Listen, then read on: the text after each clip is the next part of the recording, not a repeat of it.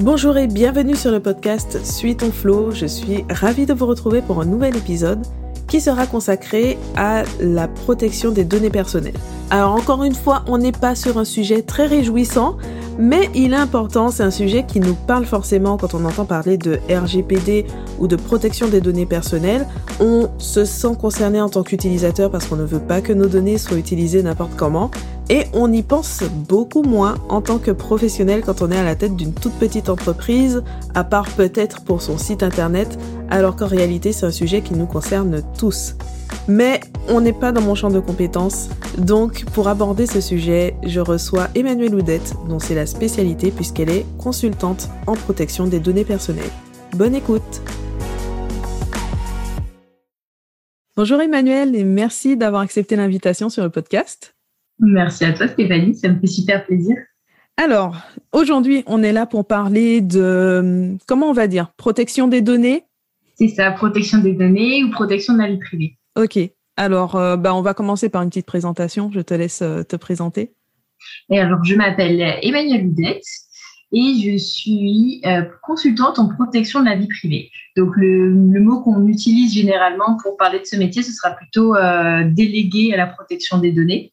Euh, on parle de mise en conformité RGPD, mais moi vraiment le cœur de mon travail, c'est d'équiper les entreprises, les entrepreneurs et les associations à protéger la vie privée de leurs bénéficiaires, de leurs partenaires, de leurs clients ou même de leurs salariés. Ok, ça fait quand même quelque chose d'assez large, hein, parce que on entend parler de RGPD surtout, mais concrètement, on ne sait pas forcément ce qu'il y a derrière. C'est vrai qu'on entend parler beaucoup de RGPD, surtout en ce moment, je pense, euh, avec la législation sur les cookies. J'ai l'impression que, je le vois partout. Entre ça et le pass sanitaire, euh, c'est bien, ça nous fait de la, ça nous fait de la communication. Mais c'est vrai qu'on en entend beaucoup parler et que finalement, souvent, j'ai l'impression qu'on met pas les bons enjeux derrière les mots. C'est pour ça que généralement, moi, j'essaie de ne pas apporter le RGPD dans ma première approche euh, avec les gens, mais vraiment de parler de protection de la vie privée, parce que ça, c'est quelque chose qu'on comprend tous, parce qu'on a tous des choses qui sont personnelles, des choses qui sont privées, et on a tous envie de se protéger, de protéger nos proches. Donc, euh, c'est pour ça que j'utilise vraiment cet angle-là pour essayer de sensibiliser et de rendre plus accessible finalement euh, ce dont on parle quand on parle de RGPD. Oui, parce que c'est vrai que le RGPD, bah, je pense que souvent on en entend parler. En fait, euh, si on crée un site web, par exemple, bon bah là, voilà, on, on s'intéresse un peu à la question, mais sinon, on ne se sent pas forcément concerné déjà au départ. C'est vrai que souvent, c'est ce qu'on me dit aussi, mais moi, ça me, ça me concerne pas parce que c'est que pour les grands groupes, c'est que pour les médecins. Euh, voilà, c'est un petit peu le, un peu le préjugé auquel j'ai affaire, euh, j'ai affaire assez souvent. Et est-ce que ça concerne toutes les entreprises euh, finalement? Oui. Alors, en étant mesuré, ça concerne tout le monde. La seule distinction, ce qui est vraiment très important de souligner, c'est que quand on va parler de protection de la vie privée, on va toujours être proportionnel au risque. Donc ça concerne tout le monde, mais pas dans la même mesure. C'est même pas une question de taille en fait. Euh, un micro-entrepreneur qui va travailler, par exemple un graphiste, probablement qu'il aura quasiment pas de données personnelles. Et quand on parle de RGPD, c'est vraiment appliqué seulement aux données personnelles. C'est pas les données dans la globalité, c'est les données qui se rapprochent à une personne identifiée ou identifiable. Donc oui, ça concerne tout le monde, mais pas du tout dans la même mesure. Et donc, tu dis que c'est pas proportionnel à la taille. Donc, ça veut dire qu'on peut avoir une grande entreprise, mais du fait de l'activité, on a peu de données sensibles. Mais moi, je me lance euh, vraiment en tant que voilà indépendante. Euh, je, travaille seule. Je vais faire euh, du consulting, par exemple. Je n'ai pas forcément de site internet ou j'en ai un, mais avec juste une vitrine, une présentation. Dans quelle mesure ça va me concerner, moi? Vraiment, tout va dépendre de ton activité. Alors, le premier point, et c'est intéressant que tu le soulignes, tu parles du site internet la protection de la vie privée, finalement, ça a peu de lien avec le site Internet. On se focalise sur le site Internet et même sur le numérique comme si c'était le, cœur du problème, mais pas nécessairement. Et d'ailleurs, le RGPD, s'applique aussi aux données papier.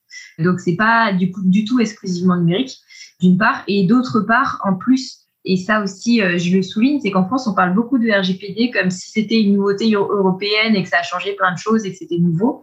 Mais en France, on a quand même notre loi informatique et liberté. Alors, elle a été remodifiée en 2019, mais finalement, la législation, elle existe déjà. Et de fait, il y a quand même beaucoup de gens qui savent déjà ce qu'ils ont à faire et pour qui le RGPD n'a pas changé grand-chose. Donc toi, tu te lances, euh, tu es toute seule, tu es consultante. Ma réponse, ça va être tout dépend en, quoi tu es consultante. Si par exemple, euh, tu me dis, euh, je suis consultante RH, j'aide les entreprises. Alors oui, là, ça va vraiment te concerner parce que du coup, si tu as à gérer des profils de carrière, des fiches de paye, des choses un petit peu sensibles comme ça, des arrêts maladie, là, on est vraiment dans de la vie privée. Si tu fais du conseil en nutrition, bah, de la même façon, tu peux te retrouver avec des mmh. données de santé qui sont des données sensibles particulièrement surveillées. De la même façon, si tu es coach sportif, un coach sportif, c'est pareil, il peut se retrouver à avoir des données euh, qui sont très sensibles ou euh, consultant en développement personnel. Bah, de la même façon, on peut avoir accès à des données de la vie privée des gens qui sont très, très sensibles. Donc, vraiment, tout dépend, tout dépend de la nature de ce qu'on fait. Bon, en revanche, si tu fais euh, du graphisme, de l'architecture, de la logistique, du transport, des choses qui n'ont pas vraiment attrait à des personnes physiques identifiables, là, de fait, on est sur un niveau d'enjeu qui est vraiment moindre. Non, mais ça, c'est super intéressant parce que c'est vrai que tout de suite, on est dans cette optique euh, numérique, euh, c'est le web, parce que euh, risque au niveau des données, tout de suite, on pense à Internet. Voilà, les Internet, les réseaux sociaux. Mais finalement, ça veut dire que la petite entreprise du coin qui est vraiment ultra traditionnelle, qui ne touche pas du tout au web, elle sera aussi concernée. Tout à fait. Ben, je vais te donner un exemple qui est très simple d'une situation qui m'est arrivée chez mon médecin traitant. Moi, j'ai la mauvaise habitude, quand j'arrive dans un endroit J'attends cinq minutes chez mon médecin, je regarde les papiers qui sont sur son bureau et manque de bol, je suis tombée sur une ordonnance pour quelqu'un que je connaissais. Donc, euh, je, et c'était vraiment pas de chance parce que j'ai pas croisé la personne dans le cabinet, mais malheureusement, je suis tombée sur quelque chose de, très privé de quelqu'un qui était très proche de moi. Quelles étaient les chances que je tombe là-dessus Très limite? Dans cette situation, c'est très gênant parce que je me suis retrouvée à connaître quelque chose de privé sur quelqu'un de proche et tu vois là, on n'est pas du tout dans le numérique. C'est pas une question de. on est vraiment dans la confidentialité de base d'une donnée personnelle chez un médecin qui est censé connaître son travail. Et qui, du coup, là, on est vraiment dans la négligence basique. Et c'est cette négligence qui nous guette tous parce que finalement, on est tous capables de perdre une clé USB sur lequel il y avait euh, le numéro de sécurité sociale de nos salariés. On est tous capables de recevoir un message d'un de, nos patients en développement personnel qui nous envoie un SMS un peu stressé, mais en fait, c'est nos enfants qui jouent avec le téléphone, il n'y avait pas de code dessus et ils voient ce qui est écrit. Enfin voilà, c'est vraiment le premier, le premier ennemi, c'est la négligence, c'est nous-mêmes, c'est le stress, c'est la charge de travail insurmontable, c'est vraiment tout ça qui fait qu'on peut se retrouver à poser des actes qui sont vraiment pas professionnels et qui peuvent avoir de grosses conséquences d'un point de vue légal. Ouais. non, c'est vrai que c'est surprenant. C'est vraiment une approche euh, très différente de celle qu'on entend tout le temps, être focalisé euh, ouais, sur le, RGPD, le web, euh, sans voir tout ça vraiment au quotidien. Bah, c'est pour ça que, enfin, je pense qu'il faut vraiment l'incarner en fait pour que ce soit pertinent. Il faut vraiment l'incarner à ce qu'on fait et être raisonnable et utiliser notre bon sens parce qu'on voit vraiment beaucoup de choses passer sur le sujet. Et mm. souvent, euh, on peut avoir envie d'appliquer les méthodes de ce qu'on lit, etc. Et puis on se dit, mais c'est complètement ridicule parce que moi, j'ai pas besoin de tout ça. Et c'est probablement vrai dans 90% des cas. Pour autant, avec un petit peu de bon sens et en regardant de façon objective les données qu'on traite, les risques qui sont propres à notre installation, on va pas avoir les mêmes risques si on travaille chez nous, si on est en open space, si on a un bureau privé, voilà, toutes ces choses-là finalement, la première approche importante, c'est d'utiliser notre bon sens et de se dire, bon, qu'est-ce qui peut m'arriver et quelles vont être les conséquences pour mes clients, quelles vont être les conséquences pour mes partenaires si ces risques-là venaient à se matérialiser. Ouais, donc la démarche, en fait, euh, elle commence finalement par un, audit des risques en quelque sorte. Tout à fait. La démarche, elle commence par euh, une réflexion personnelle euh, de, de chaque entrepreneur qui se dit, bon, clairement, il faut que je sois responsable sur ce que les gens me confient parce que le poids de la vie privée de quelqu'un, c'est pas à prendre à la légère. Et aussi, et ça c'est vraiment très important, se dire que les, risques et les menaces, on ne pourra pas les exploiter au maximum. Et là, je reviens un petit peu sur le domaine du numérique et du web. On a tellement de données qui sont interconnectées que moi, professionnel, je peux laisser fuiter une donnée qui me semble complètement anodine sur une personne.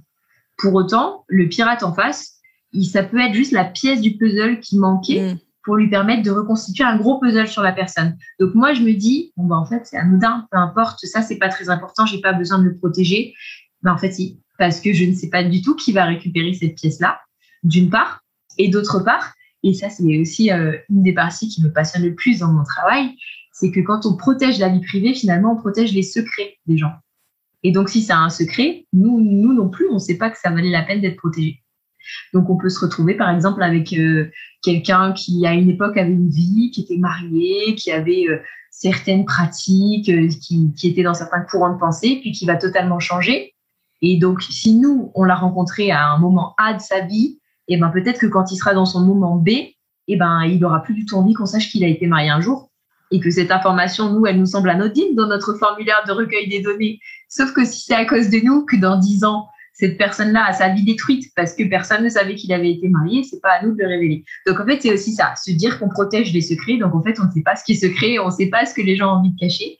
Et c'est souvent dans les grosses affaires de, de, de fuite sur Internet, c'est souvent des choses abracadabrantes comme ça de la vie privée des gens tout ce qui touche au porno, par exemple, les fuites d'informations sur des sites porno, ça peut donner des choses dramatiques dans la vie des gens. Et c'est en fait c'est tout ça qu'on essaye de protéger parce que sur Internet on donne tellement de choses que finalement on peut pas savoir ce qui est secret, ce qui n'est pas secret. Et c'est surtout pas en nous, c'est pas à nous en tant que professionnels de déterminer pour les autres ce mm. qui vaut la peine d'être protégé.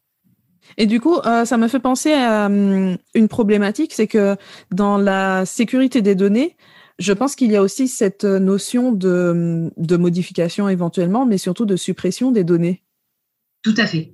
Quand on parle de sécurité des données, sécurité de la vie privée, en fait, on va parler de trois risques différents. La confidentialité, celui auquel on pense tous. Une donnée privée, elle doit rester privée. L'intégrité. J'ai rentré une donnée AB, il faut qu'elle soit AB, pas A'(B) ou pas AB'. Il faut que ce que j'ai donné, ce soit la vérité. Parce que, bah, par exemple, un nutritionniste, qui se retrouve avec des données modifiées. Pour quelqu'un qui, qui, a le diabète, et ben en fait, quelqu'un derrière est passé mm. à modifier la fiche et du coup, ben, l'ordonnance qui va avec, les conseils qui vont avec sont dramatiques parce que, parce que pour un diabétique, si on lui donne un régime de quelqu'un qui n'est pas diabétique, c'est un problème. Donc voilà, l'intégrité aussi qui est très importante et la disponibilité. Bon, la disponibilité à un consultant RH, par exemple, qui perdrait des fiches de paye ou qui, enfin voilà, des, des documents euh, officiels, légaux qui ne doivent pas être supprimés, c'est un vrai problème aussi pour un professionnel qui verrait cette, euh, ces, données-là disparaître. Donc, c'est vraiment ces trois choses à chaque fois pour chaque donnée, chaque traitement de données personnelles. Donc, à chaque fois qu'on gère une donnée personnelle, il faut se dire qu'est-ce que j'ai mis en place pour assurer la confidentialité, l'intégrité et la disponibilité. Mmh mais du coup, euh, là, tu as pris sous l'angle disponibilité, donc on va penser bah, à toutes les solutions, euh, ne serait-ce qu'une sauvegarde, hein, le truc euh, super basique, mais voilà. voilà. auquel on pense souvent quand on a eu des problèmes, malheureusement. Mais moi, je pensais plus à l'aspect, tu vois, quand on parle de politique de confidentialité, protection des données, je ne sais pas si je le mets dans l'ordre, on a toujours cette mention que les données peuvent être modifiées, consultées, modifiées, supprimées je me dis que derrière, il y a quand même euh, quelque chose à mettre en place, ne serait-ce que penser un, système, donner euh, cette possibilité de bah, supprimer les données et en même temps, on a la problématique qu'on doit garder des traces de son activité. Donc, euh, il y a des, des choses qu'on est obligé légalement de conserver. Oui. Alors là, tu rentres dans le un des seuls points qui est un peu technique. C'est qu'effectivement, le RGPD a consacré de nouveaux droits et à reconsacrer des droits qui existaient déjà pour les, pour les personnes fichées. Donc, on, on, pense souvent droit de suppression, de rectification, ouais, voilà, d'effacement, etc. Mm. Tous ces droits-là. Donc, ça, c'est très, très lourd. Parce que effectivement, il faut être en mesure de, bah, d'appliquer vraiment ces droits et d'être certain qu'ils sont réellement consacrés dans notre structure. Donc, il ne s'agit pas seulement de dire euh, vous avez le droit de supprimer vos données. Il faut derrière être certain, pour la suppression par exemple, que les données soient réellement supprimées et qu'elles soient réellement supprimées d'une façon légale et acceptable. Parce que souvent, on est dans de la suppression de premier niveau où donc en fait les données peuvent être facilement retrouvées. Donc mm. voilà, c'est toutes ces problématiques-là qui sont effectivement assez lourdes et qui font qu'il faut mettre en place des procédures pour pouvoir bah, utiliser les bons outils en fait. Parce que quand on a un bon outil qui fait de la purge automatique, par exemple, qui supprime les données tout seul, quand on a un bon outil euh, qui nous, qui nous met des alertes sur certaines choses, quand on a un bon outil qui permet directement aux utilisateurs d'aller modifier eux-mêmes leurs données, c'est tout un tas de choses qui nous rendent le quotidien beaucoup plus simple. Mais pour un, pour un micro-entrepreneur, ce que je dirais surtout, c'est qu'il faut minimiser les données, en fait, en avoir le moins possible. Parce que moins il y en a, moins on parle de modifier, par exemple, demander une date de naissance. Est-ce que c'est toujours utile? Bah, Parfois, c'est pas utile. Et du coup, bah, mieux vaut pas, bon, la données naissance, elle va pas être amenée à changer, mais euh, mieux vaut pas demander des, données dont, dont on n'a pas besoin. Parce qu'une adresse, un numéro de téléphone, il y a des choses qui changent souvent. Si on ne les demande pas, on ne peut pas nous demander de les supprimer ou de les modifier. Mmh. Donc la minimisation des données, c'est vraiment la clé parce que moins on en a, moins on a besoin de, de supprimer, de modifier, de corriger et surtout moins on a besoin de protéger. Ouais, c'est intéressant vu comme ça. Parce que c'est vrai que ça me semble euh, compliqué. Forcément, bon, de par mon activité, je me suis quand même euh, penché un peu sur la question parce que, bah oui, on, manipule des données au quotidien. Mais derrière, bah, j'ai tout de suite cet aspect légal que, bah, pour mon entreprise, pour prouver que j'ai effectivement formé quelqu'un, par exemple, ah bah, je suis bien obligée de conserver certaines choses et il peut y avoir des éléments, bon, sensibles. Euh, bah, comme tu disais, moi, ça ne me paraît pas forcément sensible euh, là, euh, de, mon point de vue et à l'instant T, mais euh, à l'avenir, peut-être, je ne sais pas. Mais c'est vrai que le premier point sur lequel il faut vraiment, vraiment être clair quand on se dit qu'on veut commencer une, mise en conformité RGPD, c'est les durées de prescription légale. Parce que souvent, quand on commence à travailler, et ça, je le je le vois avec les clients, quand on commence à travailler, on arrive souvent à un moment de rupture où globalement on se dit oh, faudrait tout supprimer en fait, ça va pas du tout, euh, faudrait tout supprimer, c'est tellement plus simple. Et où là c'est la folie, on a envie de tout mettre à la poubelle. Mais surtout pas, surtout pas, bah parce qu'il est absolument pas question de ça. Et que protéger les gens aussi parfois c'est bah, garder les justificatifs de leur formation, garder, garder bah leur fiche de paye. Et c'est aussi ça protéger les gens. Donc c'est super important en fait d'avoir cette fondation solide pour commencer le travail parce que il y a, y a, un petit peu cet effet cliquet qui se met en place naturellement parce qu'on se rend compte qu'il va y avoir des choses à gérer et donc on a envie de tout balancer. Mais non, non. Et puis surtout, c'est pas rendre service aux gens non plus. Donc effectivement, et puis ça, en plus, euh, chaque professionnel va connaître les durées de prescription légale dans son activité. On est sur des durées, c'est souvent 3 ans, 5 ans, 10 ans, donc c'est un peu les choses classiques. Mm. Mais c'est vraiment important de connaître ces durées-là, d'une part. Et puis, il y a aussi la possibilité, ça c'est très important, de décider pour soi-même les durées quand les durées ne sont pas légales. Parce que c'est pas parce qu'il n'y a pas de durée de prescription légale euh, obligatoire qu'on doit tout supprimer dans l'instant T. Il n'y a pas d'urgence en fait. Et c'est ça qui mm. bien dans le fait d'avoir un système qui fonctionne, où on prend en considération la protection, c'est que du coup, on peut se permettre de garder des choses. Et c'est pratique pour tout le monde parce que le, client va être content de se dire ah j'ai perdu tel document, bah, je rappelle et je sais que ça va m'être renvoyé parce que tout n'a pas été supprimé tout de suite. Donc voilà, c'est toute cette, dynamique-là qui fait qu'une fois qu'on met en place l'environnement de travail sécurisé et qu'on a mis nos procédures en place, bah, on peut se dire par exemple je garde les informations de tel client un an parce que j'estime que c'est à peu près dans ces délais-là que les clients reviennent vers moi d'habitude et qu'ils ont besoin de compléments, etc. C'est rare que quelqu'un revienne vers moi après un an. Donc, je me dis qu'un an, c'est raisonnable, je le formalise, et voilà. Et puis, euh, chaque année, je fais ma purge automatique et je, j'enlève les données des gens au bout d'un an. Mais il n'est absolument pas question ni d'entraver euh, le travail et le travail des opérationnels. Donc, euh, on ne va pas s'enlever des choses dont on a besoin pour travailler. Et puis, on ne va pas tomber dans l'illégalité en supprimant des archives qui sont absolument nécessaires. Bah c'est ça parce que on a quand même beaucoup d'informations au niveau de l'entreprise qu'on est obligé de conserver. Euh, ben, en général, on part sur 10 ans parce que c'est le délai le plus long. Si on se retrouve avec un, contrôle et qu'on a euh, quelque chose de vraiment euh, qui manque beaucoup d'informations, c'est un peu compliqué. C'est se mettre en difficulté en fait. Oui, et c'est une inconformité aussi. C'est enfin, tout aussi problématique que d'en avoir trop. Donc c'est vraiment trouver le juste milieu. La seule chose qui est importante à dire quand même sur ce sujet des prescriptions légales, c'est que c'est pas parce qu'un document doit être conservé qu'il peut être conservé en base active. Ce que je veux dire par là, c'est que je gère mon entreprise au quotidien. J'ai des données qui rentrent, des données qui sortent, etc. Tous mes documents que je vais devoir conserver au titre de la prescription légale, ces documents-là doivent être archivés. Donc en fait, ils vont pas être sur mon ordinateur, sur le bureau, dans un dossier en attendant que le temps passe. Ils vont pas être dans ma boîte mail en attendant que le temps passe.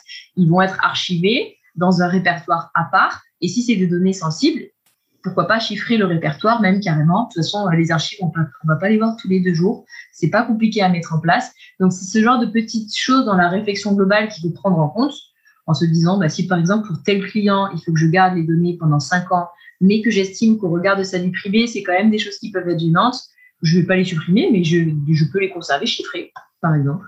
Donc, me dire euh, toutes mes archives, euh, mes archives, elles sont chiffrées, elles sont dans un répertoire qui est à part, qui est isolé de ma base active, en base intermédiaire, et je les conserve. Donc, il y a cette possibilité-là. Et puis, il y a aussi le fait qu'une donnée personnelle, elle se rattache à une personne qui est identifiée ou identifiable. Et ça, c'est la deuxième chose que je vois beaucoup chez mes clients au bout à partir d'un certain moment du travail, c'est qu'on fait plus la différence entre données et données personnelles. Tout ce qui est soumis au RGPD, c'est une donnée personnelle. Donc, il y a plein de choses qui ne sont pas du tout des données personnelles et sur lesquelles on n'est pas du tout, du tout dans le même état d'esprit et dans la même réflexion, parce que ça ne concerne pas les gens. De la même façon, si j'anonymise mes documents et que du coup ça ne concerne plus les gens et qu'on peut plus remonter sur qui était la personne à la base, je peux le garder ad vitam aeternam. Donc il y a aussi cette possibilité-là de se dire il y a des choses que je ne veux pas perdre. J'ai eu, j'ai eu bah, par exemple pour un thérapeute, j'ai eu tel suivi avec une personne sur lequel on a mis plein d'outils, ça a super bien fonctionné, c'était une première pour moi, je veux absolument garder la trace de cet accompagnement. Très bien, il n'est pas question de perdre son travail seulement de s'assurer que jamais on pourra retourner à monsieur X ou monsieur Y qui a été la personne avec qui a été fait ce travail. Ouais, c'est vrai que ça donne des pistes de, réflexion en fait, euh, mais, euh, on se rend compte que derrière, ça va vraiment toucher à l'organisation de, l'entreprise. C'est vraiment tout un système en fait à mettre en place en tout cas. Un système au niveau de la sécurité, c'est un, un, vrai environnement de travail. C'est comme ça que même au niveau du texte, euh, c'est pensé c'est vraiment concevoir la sécurité dès la base du process. Et c'est pour ça qu'une transformation, elle se fait avec du temps et elle se fait petit à petit parce qu'au fur et à mesure qu'on change d'outils, qu'on rajoute des choses, on peut les sécuriser dès, le, dès la conception. Et donc finalement, au bout de quelques mois, quelques années, on se retrouve avec une structure qui est sécurisée depuis la conception et donc sur lequel tous les process sont en place, c'est pratique, etc. En micro, en fait, c'est finalement plus simple parce que souvent, euh, on n'est pas, on n'est pas nombreux. Ça demande un peu de réflexion par rapport au choix des outils. Et puis, ça demande un peu d'investissement en temps pour comprendre réellement ce qui s'applique à nous. Parce qu'il y a des choses qui vont être complètement disproportionnées et il n'est absolument pas question de se lancer dans des, dans des chantiers qui sont, euh, qui sont incroyables. Et souvent, un petit peu de chiffrement, un petit peu de suppression et quelques outils un peu sécurisés conformes au RGPD, ça fait très bien l'affaire. Ouais, après, la question des outils, euh, elle est souvent compliquée parce que je me dis que pour une entreprise d'une certaine taille, bon, on a d'autres problématiques, mais on a aussi un autre budget qui fait qu'on partira beaucoup plus facilement vers des solutions qui vont être sur mesure pour euh, les besoins de l'entreprise. Mais euh, une petite entreprise, bah souvent on va chercher euh, une solution qui convient à peu près à nos besoins, à peu près à notre budget. Et du coup, euh, c'est pas évident de d'ajouter cette cette dimension RGPD qui, revient de plus en plus, euh, enfin, je dis RGPD, euh, protection des données d'une manière générale, on la voit de plus en plus parce qu'elle va être mise en avant par des certains outils en disant, bah, nous, on est français, nous, on est européens, donc euh, on garantit ça. Mais je trouve que c'est vraiment une problématique compliquée pour, pour une petite entreprise. C'est vrai que c'est difficile. mon conseil dans ce cas, c'est d'essayer de partitionner. En fait, si j'ai un outil pour lequel je suis consciente que la, conformité RGPD est un petit peu compliquée. Typiquement, j'ai un outil avec des serveurs aux États-Unis. J'utilise un outil américain. Les bases de données, c'est compliqué. J'ai lu sur Internet que c'était plus trop possible, mais je sais plus où on en est. De toute façon, je peux pas changer d'outil parce que voilà, je travaille avec eux euh, et je suis engagée. La solution, ça peut être de faire du tri en fait, de se dire ok, euh, il y a des données qui sont déjà publiques qui n'empêche rien sur le fait qu'il faut les protéger. Hein. Mais ce que je veux dire, c'est en fait utiliser son bon sens. J'ai un outil sur lequel j'ai des doutes, et eh ben très bien. Je vais pas mettre de données de santé dessus, je vais pas mettre de données qui concernent les mineurs, je vais pas mettre de numéro de sécurité sociale si toutefois j'en avais collecté, ce qui est une très mauvaise idée. Voilà, je vais faire en sorte d'avoir des choses sur ce logiciel pour lesquelles on peut raisonnablement dire que le risque il est vraiment très très faible. Et finalement, je vais garder, bah, par exemple, si je suis thérapeute, mes comptes rendus, je vais les garder dans des fichiers Word euh, chiffrés sur mon ordinateur ou euh, sur une box hébergée en France euh, de façon sécurisée. Voilà. Il y a toujours une solution, en fait, pour pouvoir se dire, je prouve que j'ai vu ce problème et que j'ai mis en place à mon niveau, avec mes moyens, tout ce que je pouvais pour faire en sorte que les gens soient protégés. Parce que finalement, aujourd'hui, on est vraiment dans ce paradigme-là. On n'est plus comme il y a quatre ans euh, dans l'idée de devoir demander l'autorisation pour faire. Aujourd'hui, on ne demande plus l'autorisation. En revanche, en cas de contrôle, on va nous demander de pouvoir prouver qu'on a fait tout ce qui était en nos moyens pour que le risque résiduel pour les personnes soit faible. Ça n'a rien à voir, mais euh, c'est vrai que ça me rappelle que au départ, quand on parle de tout ça, euh, RGPD euh, et tout, c'est beaucoup avec cette notion de consentement aussi. Oui, bah, comme pour les, cookies, hein on le voit là. Et puis, euh, bah, pour ceux qui utilisent euh, des solutions pour euh, collecter des adresses mail, là, c'est une grande question au départ quand on fait sa, configuration de comment prouver que effectivement on a le consentement de cette personne pour donner son adresse et que le consentement correspond vraiment à ce qu'on fait derrière le, traitement qu'on va faire de, ces données.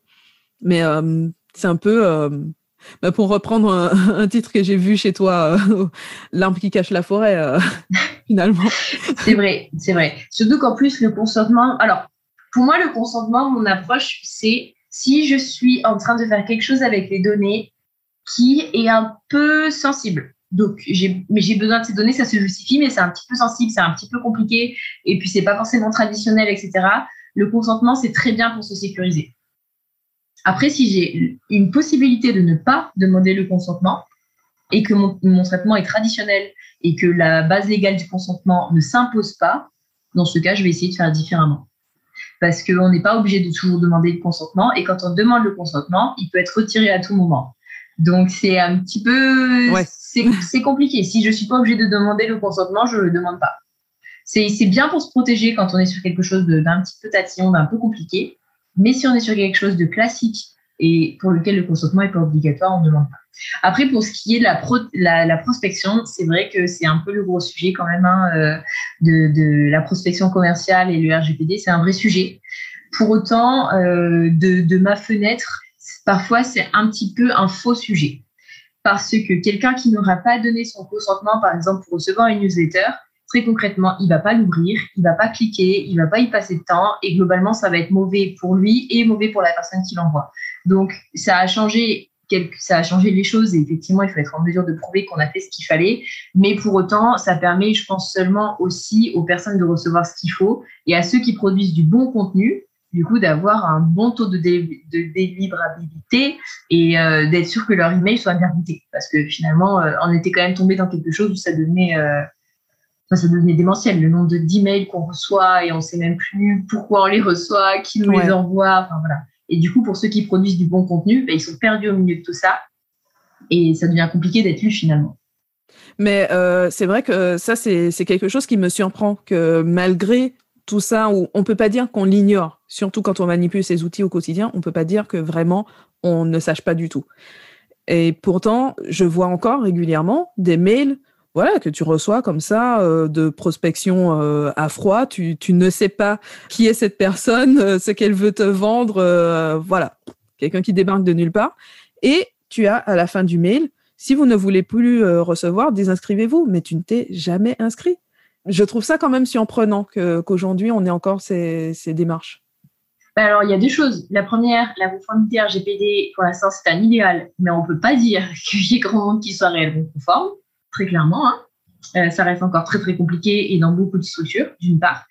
D'autre part, pour ce qui est de ces, de ces emails-là, le problème, c'est qu'en fait, euh, assez souvent, les utilisateurs font attention à ce qu'ils font dans 95% des cas. Et puis, tu as le 5% des cas où tu dois t'inscrire sur un site parce que tu en as besoin pour telle chose, etc.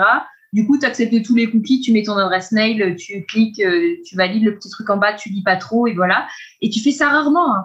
Sauf qu'en fait, tu l'as fait une fois, et puis, dans les petites lignes, ce qui avait marqué, c'est que les adresses email pourraient être vendues aux partenaires ou communiquées à leurs partenaires commerciaux.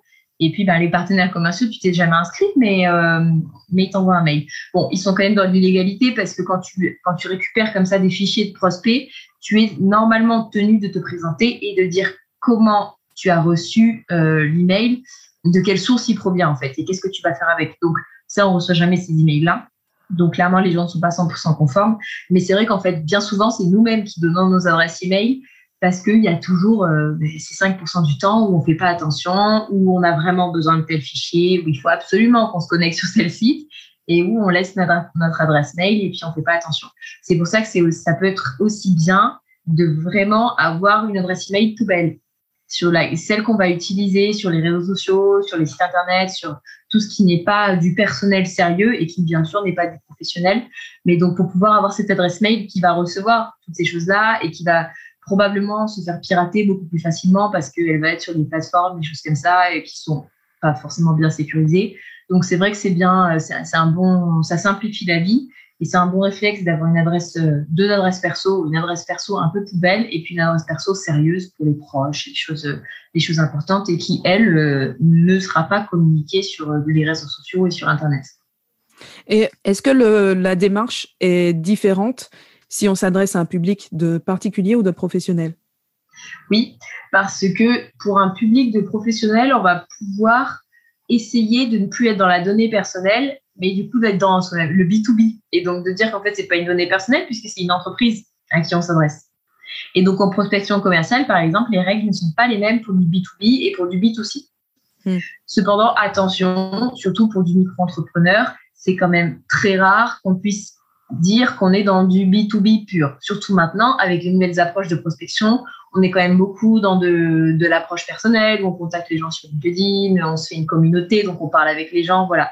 Donc c'est pour ça qu'effectivement, c'est tout à fait possible de travailler en essayant de se dire, ben, en fait, je ne tombe pas dans ma prospection commerciale sous le coup du RGPD parce que moi, je fais que du B2B. Et ça, on le lit sur Internet et il y a des gens qui le font. Personnellement, moi, je ne le conseille pas parce que je pense que ça apporte rien, parce que c'est plus du tout dans l'air du temps sur la façon dont on fait de la prospection, d'une part, et que d'autre part, c'est pas si compliqué, en fait, de respecter les gens. Et finalement, c'est tout ce qu'on demande. Et un prospect qui n'a pas envie d'être contacté, il n'a pas envie d'être contacté, donc ne le contactons pas. Ça sert à rien de dire que c'était du B2B, donc c'était plus simple. Mais c'est vrai qu'il y a certaines personnes qui ont cette approche-là. Personnellement, c'est pas la mienne. Et effectivement, il y a une différence. Euh, si on est entre professionnels, on peut se permettre plus de choses que quand c'est un professionnel qui va vers quelqu'un euh, qui, est, qui est contacté au titre de sa vie privée. Mais c'est vrai que la limite euh, aujourd'hui, elle est de plus en plus mince parce que autant euh, il y a quelques années, bon, pour créer son entreprise, même si bon, on avait toujours l'entreprise individuelle, c'était quand même autre chose qu'aujourd'hui où on décide comme ça de lancer une micro-entreprise et on fait beaucoup moins la différence du coup entre la personne en tant qu'individu particulier et son entreprise. C'est tellement lié que ça soit au niveau de l'activité, du fonctionnement, de la communication encore plus oui, c'est complètement interconnecté. Du coup, effectivement, pour moi, c'est un petit peu utopique de faire, d'essayer de faire la différence. Et puis, c'est risqué d'un point de vue juridique parce que finalement, on va se retrouver à devoir euh, décider entre les. Enfin, c'est vraiment deux points qui seront valables en fait. De dire c'était du B2B, donc du coup, j'avais le droit de faire certaines choses.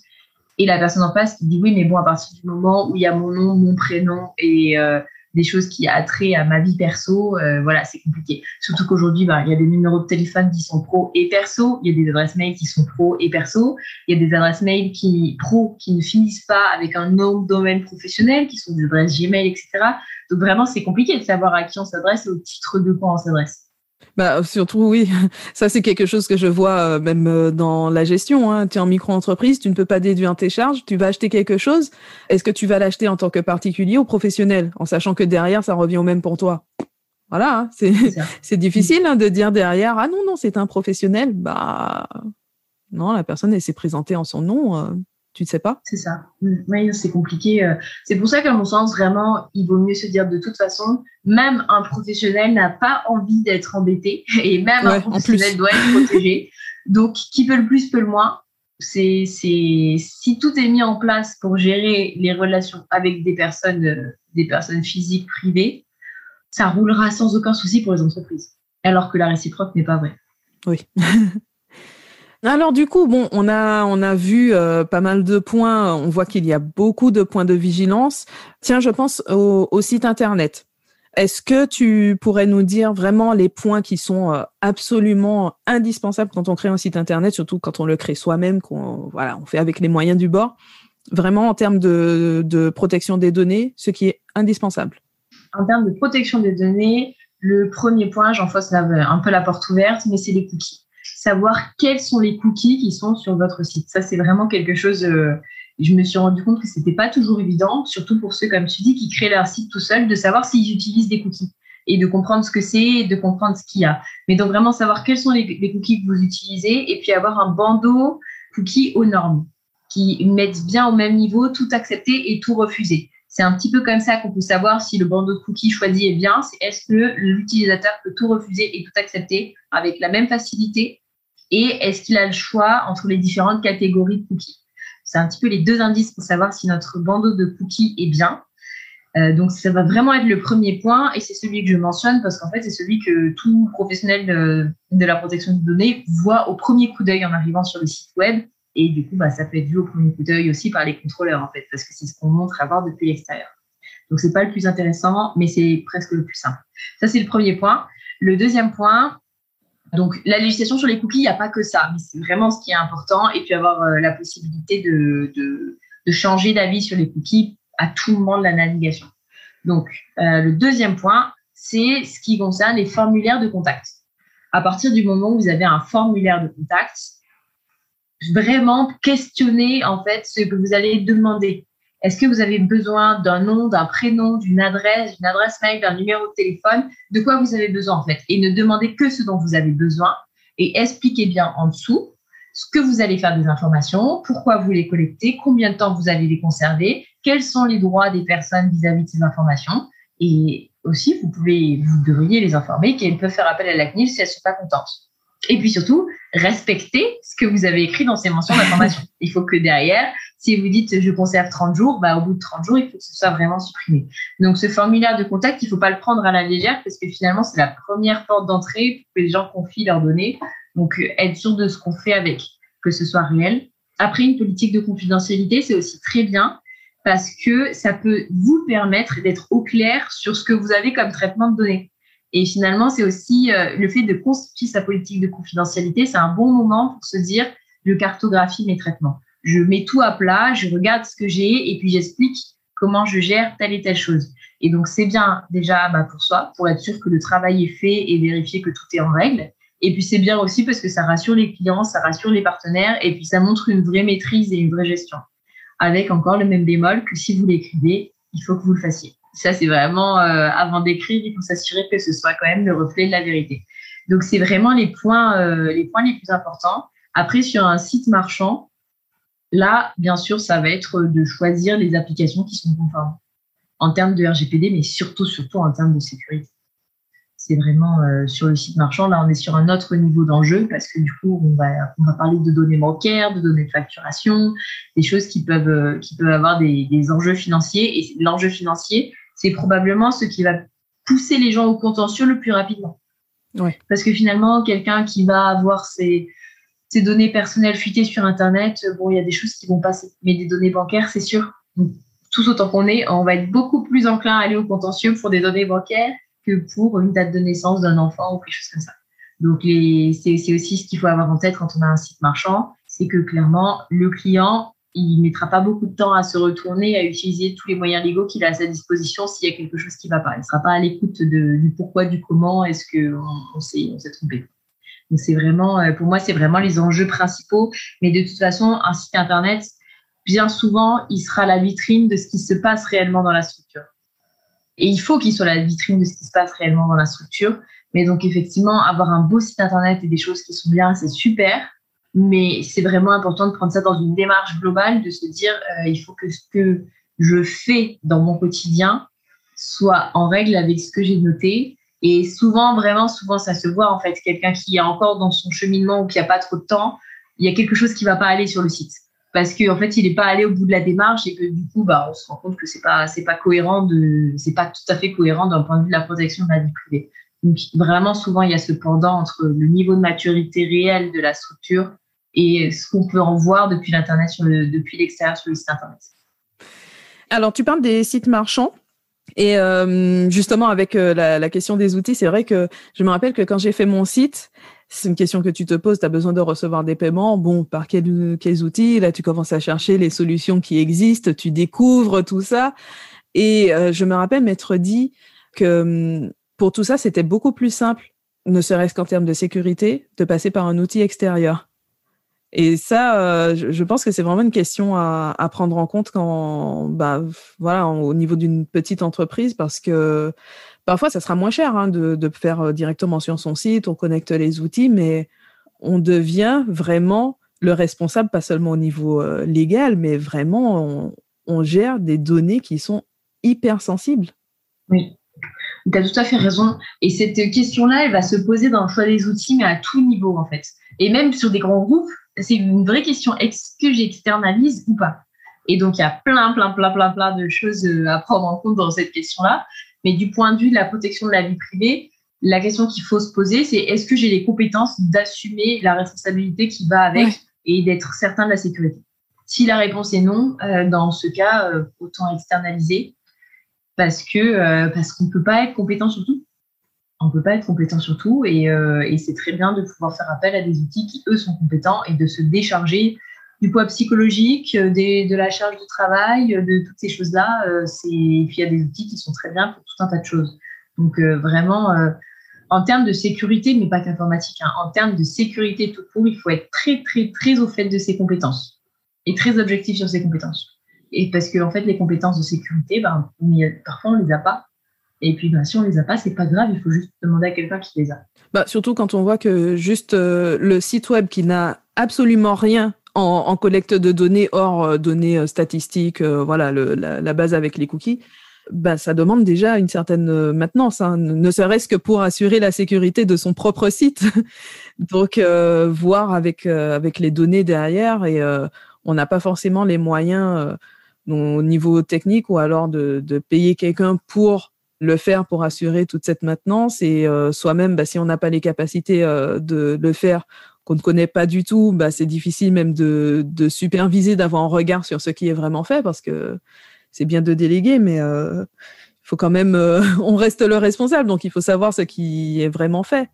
C'est vrai que c'est une question euh, qui revient, je trouve, assez peu finalement dans, dans le choix des outils, de se demander derrière bah, qu'est-ce qu'on peut vraiment assumer au quotidien.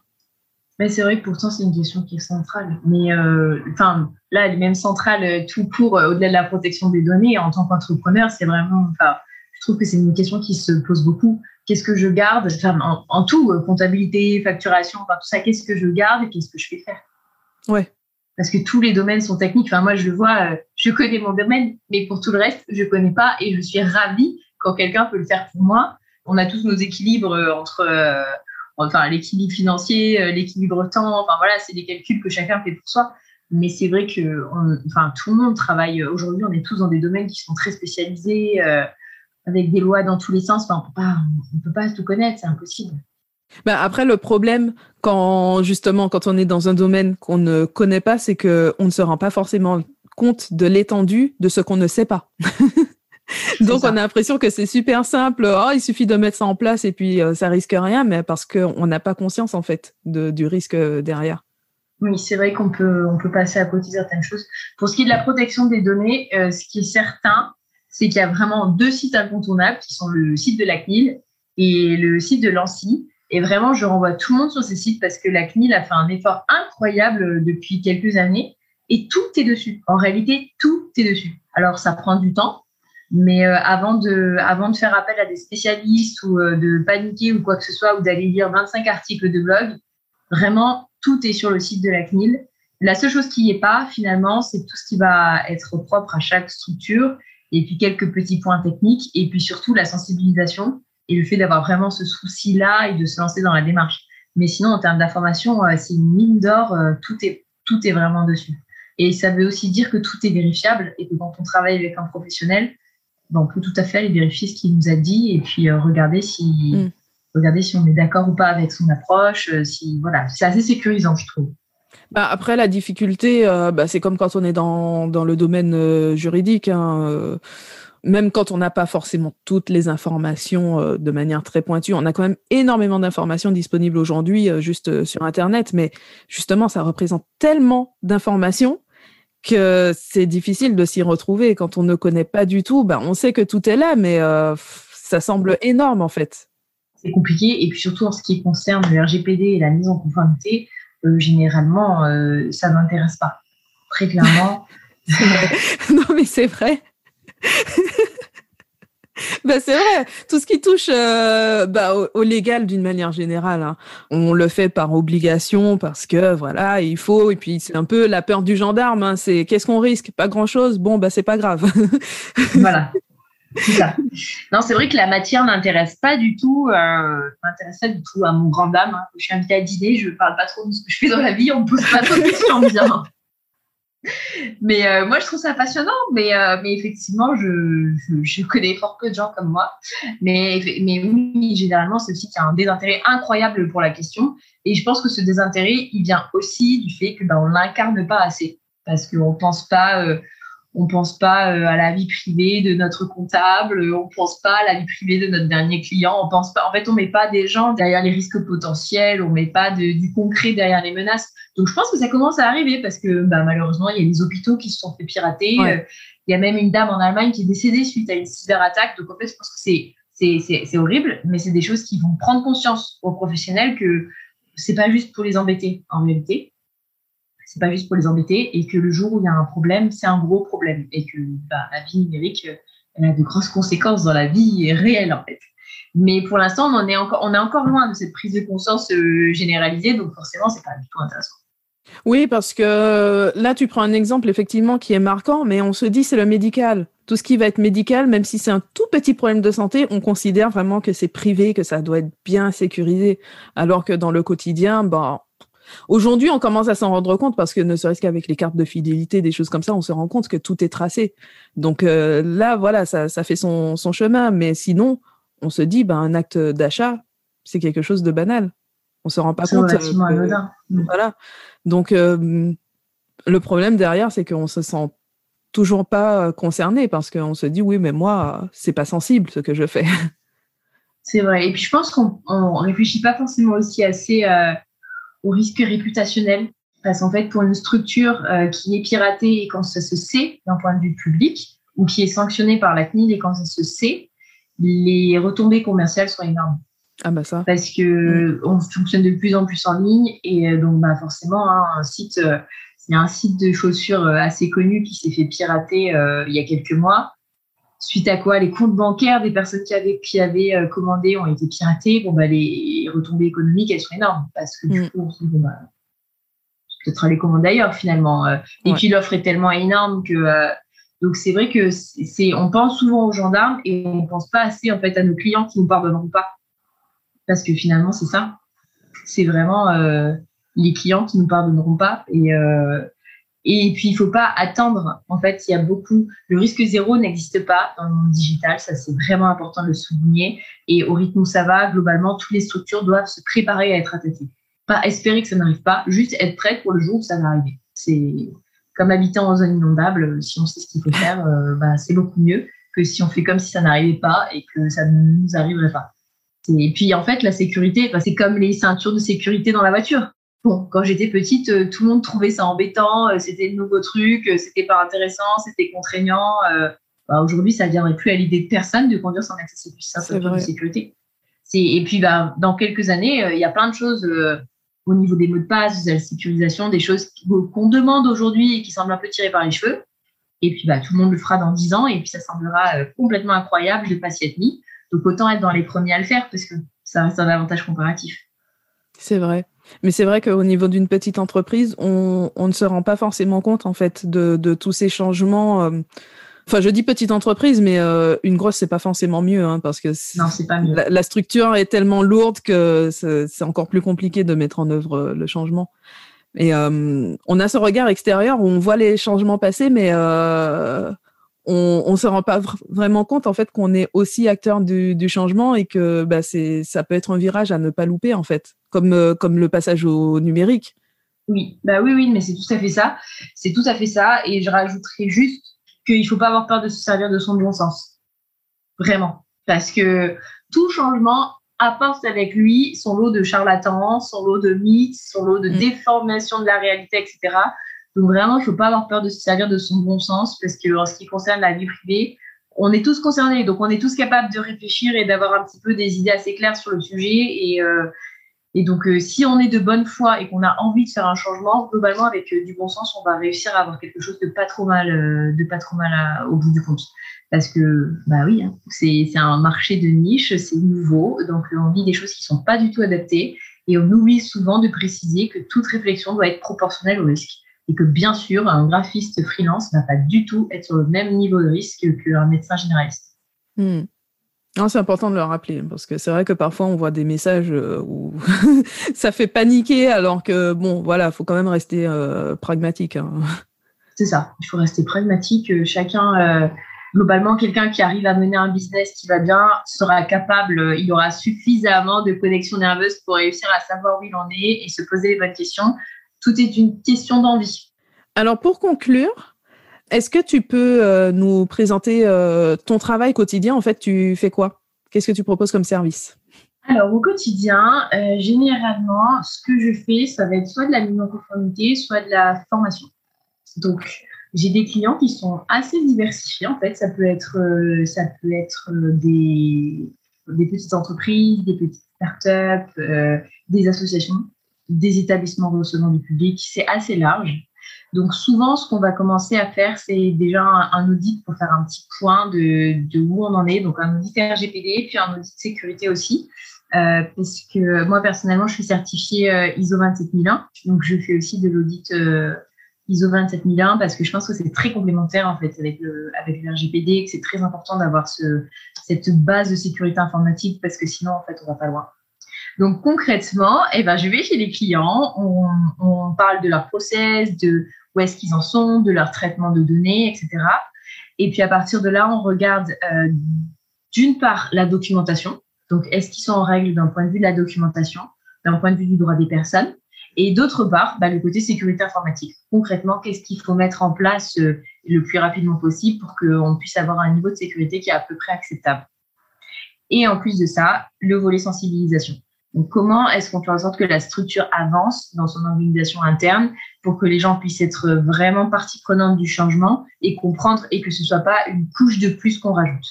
Donc, ce qui est très, très important pour moi quand je travaille avec mes clients, c'est que toutes les solutions qu'on met en place sont des solutions qui doivent être productives d'un point de vue opérationnel. Donc, clairement, je fais aucun sacrifice sur la sécurité. Ça, c'est un, c'est un de mes, une de mes bases. En fait, je n'accepte pas de, de clients qui sont là pour se mettre en conformité sans avoir le niveau de sécurité nécessaire. Parce que parce que je pense que c'est pas c'est pas une façon de faire qui est durable. Mais pour autant je pense qu'une mesure qui ne sera pas productive d'un point de vue opérationnel ne tiendra pas. Donc même si elle a l'air sympa d'un point de vue sécurité, si ça fait pas gagner du temps, ça tiendra pas. Donc il y a un vrai travail en fait de créativité avec les équipes en leur disant ok votre problème est là, mon exigence est là, il faut que la solution à mon exigence aussi la solution à votre problème. Donc euh, parfois on est sur des choses qui sont un peu pas conventionnelles et qui changent, etc. Mais c'est aussi ce qui est super intéressant, ce qui est passionnant, et c'est aussi une des seules raisons pour lesquelles les équipes adhèrent. Parce que sinon, bien entendu, tu t'imagines qu'en arrivant dans une euh, entreprise, quand tu es le consultant RGPD, on te tient pas la porte quand tu arrives. c'est pas euh, c'est pas l'amour fou mais bon généralement à la fin de l'accompagnement c'est mieux qu'au début donc euh, donc c'est que ça fonctionne pas trop mal. Donc il y a ce volet là et puis après un volet formation tout simplement euh, formation de de RSSI formation de personnes qui doivent être DPO ou soutien de personnes qui doivent être DPO pour, pour pouvoir bah, les équiper sur ce sujet là et puis peut-être à terme aussi être DPO d'une ou plusieurs structures. Pour l'instant, j'ai pas ouvert ce service encore parce que j'aime bien découvrir plein de choses. Euh, ça fait, ça va faire un an que j'ai ouvert mon entreprise, donc c'est assez récent. Et du coup, moi, je voulais vraiment, euh, sur les premières années, avoir le plus d'expériences différentes euh, avant de vraiment me poser avec une structure. Mais, mais à terme, c'est aussi quelque chose que je ferai parce que je pense que c'est chouette de pouvoir avoir des liens dans le temps avec, avec certaines structures et puis que forcément, même là, aujourd'hui, au bout d'un an de travail, euh, les clients avec lesquels je travaille depuis plus longtemps, bah, on se dit bah, pourquoi pas, ça peut être intéressant aussi de rester sur un, rythme de travail. Euh, on continue à collaborer sur du, long terme. Donc, c'est à, peu près ça euh, ce que je fais au quotidien. c'est vrai que par contre, le volet conformité site internet, c'est quelque chose que je ne fais pas trop parce que c'est assez technique et que moi, je ne suis pas développeuse du tout il y a des choses à côté desquelles euh, j'ai peur de passer. Donc, euh, la partie documentation, oui, mais la partie euh, back-office derrière, c'est pas quelque chose que je propose pour l'instant. Ok. Et où est-ce qu'on peut te retrouver? Eh ben, Sur LinkedIn, Emmanuel Boudette. Et puis aussi sur mon site internet, mais il est bientôt, je vais bientôt en sortir un nouveau, mais dataprotect.fr. Ok. Ben Emmanuel, merci beaucoup pour toutes ces informations. C'était très intéressant, très riche. Ben, merci à toi, c'était un super moment et à bientôt. Bah oui, oui, à très bientôt. J'espère que cet épisode vous a plu. N'hésitez pas à laisser une note ou un commentaire selon la plateforme sur laquelle vous écoutez le podcast. Ça l'aide toujours à se faire connaître, donc ça nous encourage. Vous pouvez aussi nous faire vos retours directement. Vous avez tous les liens utiles dans la description de l'épisode, avec également la transcription sur le blog j'aime la paperasse.com.